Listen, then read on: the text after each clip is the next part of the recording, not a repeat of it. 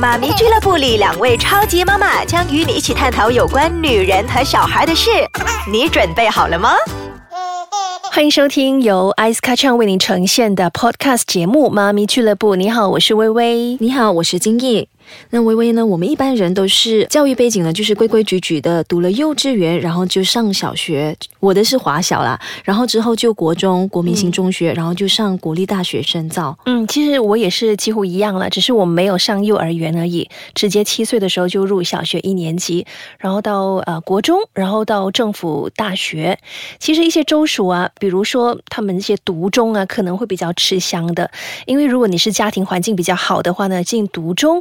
或者是进一些国际学校，可能它的费用比较高，嗯，所以负担得起，所以有一些家庭还是会选择让他们去啊这些源流学校上学的，或者是私人学校也是有 private school。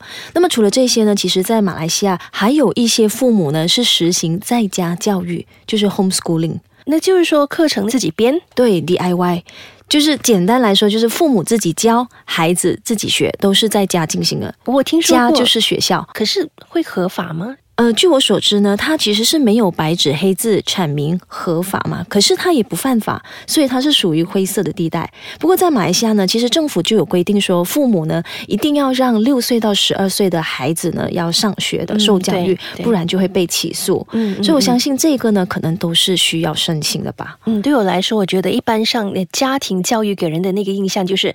你在家教孩子嘛？你不把他送去正规的学校，就可能是你的孩子可能是有一些特殊的情况，呃，特殊儿童是吗？对，没有办法好好的学习，所以呢，呃。爸爸妈妈才会选择说以比较人性化或者是个性化的在家教育来教导他们，这是我的想法。嗯，又或者是有一些父母呢要经常出差，或者是经常搬家，所以呢就没有办法在一个地方好好固定让孩子呢在一所学校读书。是，那么在家教育呢确实是弹性的空间是比较大的，因为父母可以因材施教，那么根据孩子的那个学习能力还有他的天赋来进行教育。嗯所以呢，其实反过来说。说呢，这一个也是很适合天才儿童。嗯，对对对，因为学校正规的教育，对对，可能学校提供的教育呢，根本满足不了那个天才。啊，他觉得会很闷。你学 A B C 一二三这他都会了。对对对，觉得没有竞争能力吧？那么反观呢，一些主流的学校，就是说学生我们都是一大班人、一大群体的，是根据政府定下的那个规范来学习。所以不管是你是呃跟得上还是跟不上，最后还是要进行那个期考啊、年终考试。是一般的学校都是这样。那今天我们的妈咪俱乐部呢，就找来了一位啊在家实行在家教育的全职妈妈，而且她是金毅的同学。是我们好久不见了，艾琳。你好，你好，我是艾琳。你好，艾琳。嗯，我们之前都是通过脸书来沟通的，所以这次大家在这里啊叙旧一下。嗯，那时候呢，其实在我呃怀孕的时候呢，就有跟艾琳请教了很多东西，因为我知道艾琳呢，她是呃蛮推崇这个华德福教学理念的，然后我自己也很喜欢，所以请教了她很多。嗯然后她告诉我，她就是 homeschooling 在家教育，我吓了一跳，哎，原来你也在家教学呢。那其实你是。受到什么启发而决定在家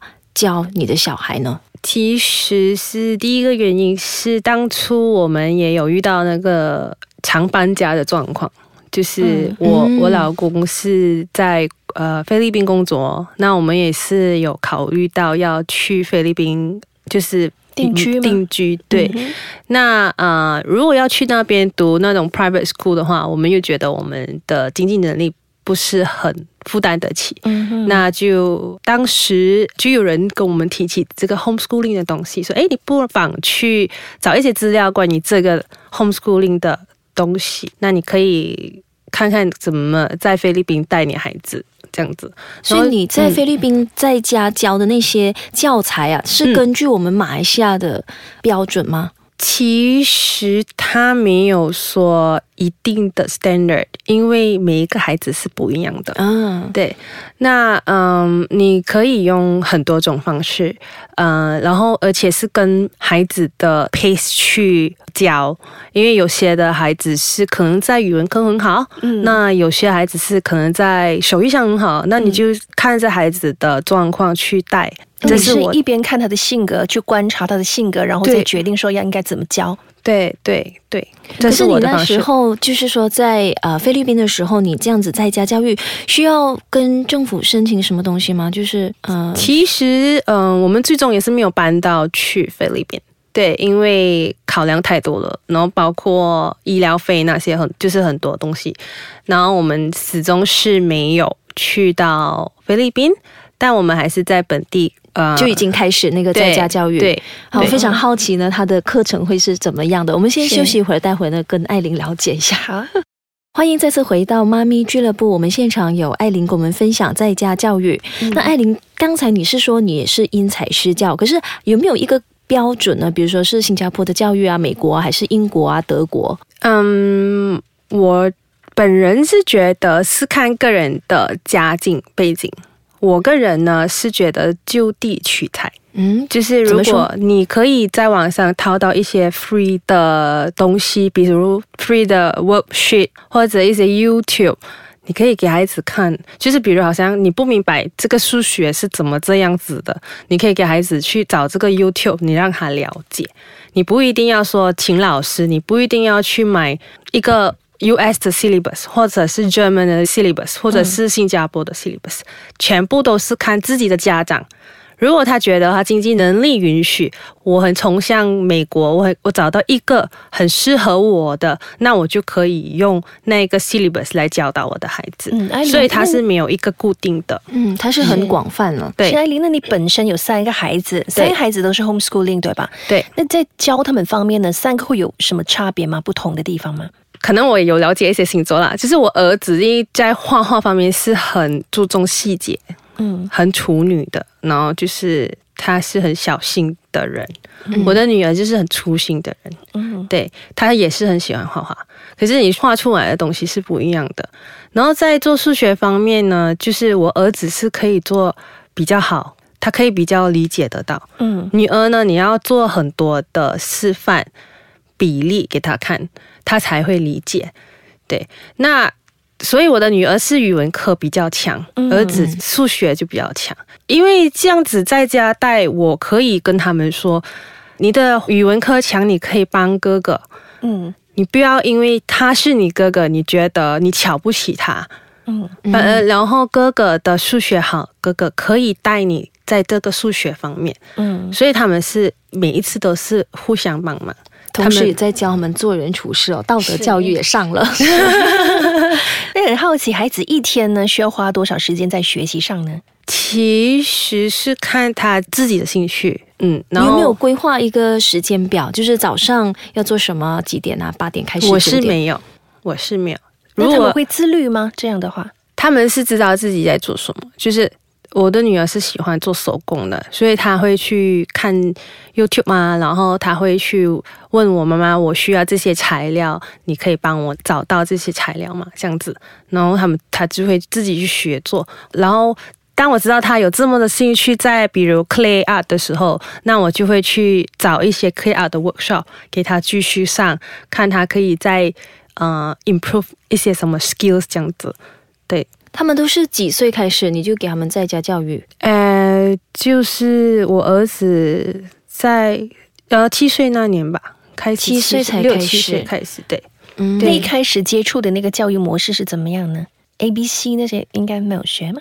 嗯，之前是我没有特意去带他们 A、B、C。嗯，那我我的想法就是像传统的妈妈，就是哎，你去学校学就对了。嗯，那我其实我两个孩子都有上过幼儿园。嗯。那我的大儿子上幼儿园的时候，他就遇到状况了，因为他当时是呃，因为我没有搬家，然后不同学校的学习速度不一样，嗯，所以他可能从 Montessori 搬去另外一个好像类似呃 Flashcard 的学校，然后他去到那里的时候，他的速度是比人家慢，然后他是 catch up 不到的，然后他觉得很多 frustration，因为老师又没有去帮他。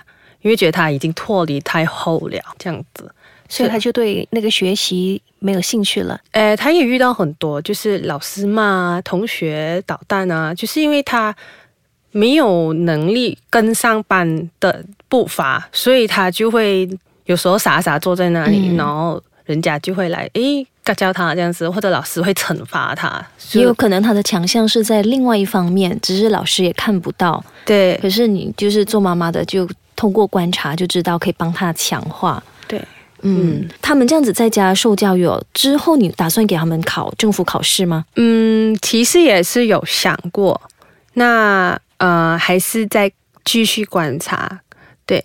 看，如果日后他们的呃，他们想要做的那个职业是需要这个文凭的话，那需要。最大的孩子是十二岁嘛？对，就是要考 UPSR。对，没有考，不打算考。对，没有，就是以后可能 Over Level、A Level 这样子。对对。哦，那还有就是说，因为在家学习嘛，嗯，据我所知啊，父母呢是要非常有自律哦，而且要树立好的榜样。是。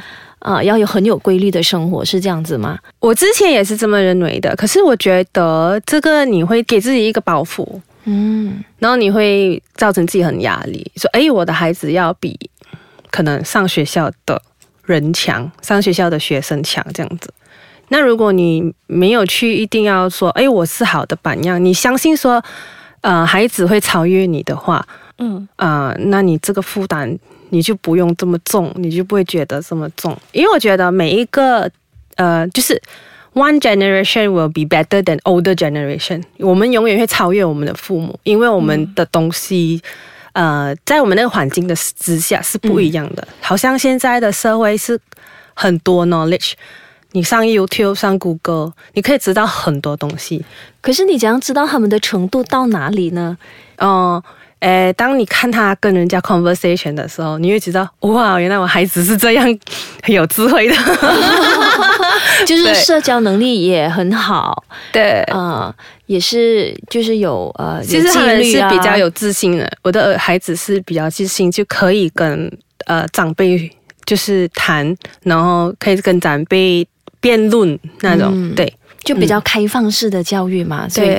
也很自动自发咯，他们对，不是说看考试拿几个 A 那种，完全不是这回事。是是，嗯。那么在这一方面呢，你身为父母有需要自己不断的进修吗？还是跟其他的团体啊、组织啊来协调一下？嗯，我觉得组织是一个很不错的学习方式啊，就是因为孩子需要很多的 different exposures 啊，就去看这个世界。More than 去学咯，我觉得去 expose 他们读这个世界，in terms of 人是怎样的，世界是怎样的，in terms of 你教他说华文是怎么读的，英文是怎么写的，数学是怎么算的，我觉得这个只是基本啊，就是语文和数学那些是基本，嗯，然后你带他出去教。呃，一个 group 的话，你 socialize，你看不同的人在做着什么，怎么样去面对事情啊，呃，怎么沟通啊，怎么。相处啊，我觉得这个更重要哎。嗯，是的，就是因为我们现在都说，其实学术能力呢还不是最重要，现在比较重要是沟通能力。对啊，因为很多学生可能出来了不大爱讲话，不会表达，还有一个表现好会表达自己的，会沟通处理能力啊，面对挑战的能力，对对对，更容易适应现在这个新世界新挑战。对 对对，可能我们的思维都要改观一下了，要给它平衡，两边都。应该要有。是吧？所以总的来说呢，我觉得，呃，在家教育的话呢，父母可以亲力亲为嘛，监督孩子啊，去学习。孩子呢，也可以自动自发的去学习。他知道他兴趣的是什么，妈妈跟爸爸在旁辅导他，让他学习的更愉快。嗯，虽然说不能像在一些学校一般的一些群体生活嘛，但是像艾琳刚才你说的，如果是有课外活动，有吧？在课外活动的时候，你会让他参与一些团体的活动，对，让他看到跟别人沟通是怎么一回事的，对，嗯，让你以。以他为傲，嗯，是好。那最后呢，想问一下艾琳啊，在家教育的开销会不会比送孩子去政府学校来的大？看个人，可以很高，可以不是很高。就是有些自己在家带的，可能只是在不用了买 workbook，在 online print 那些 free worksheet 给孩子做。嗯，有的可以就是想要很多很多课程给孩子做，因为他们时间已经很 free 了，所以他们可以早上到晚上是。在户外很多课程的，嗯，那你本身呢？我本身呢，因为可能也是因为自己的个性关系，我比较喜欢在家。我其实也可以在家，也可以在外，嗯，就地取材吧。对对，嗯，我觉得都 OK 的，就是在内在外都 OK。对，嗯嗯，好的，我们谢谢艾琳跟我们分享在家教育。那么下一期呢，我们也是有艾琳会跟我们分享创业。好的，下期我们再见，再见。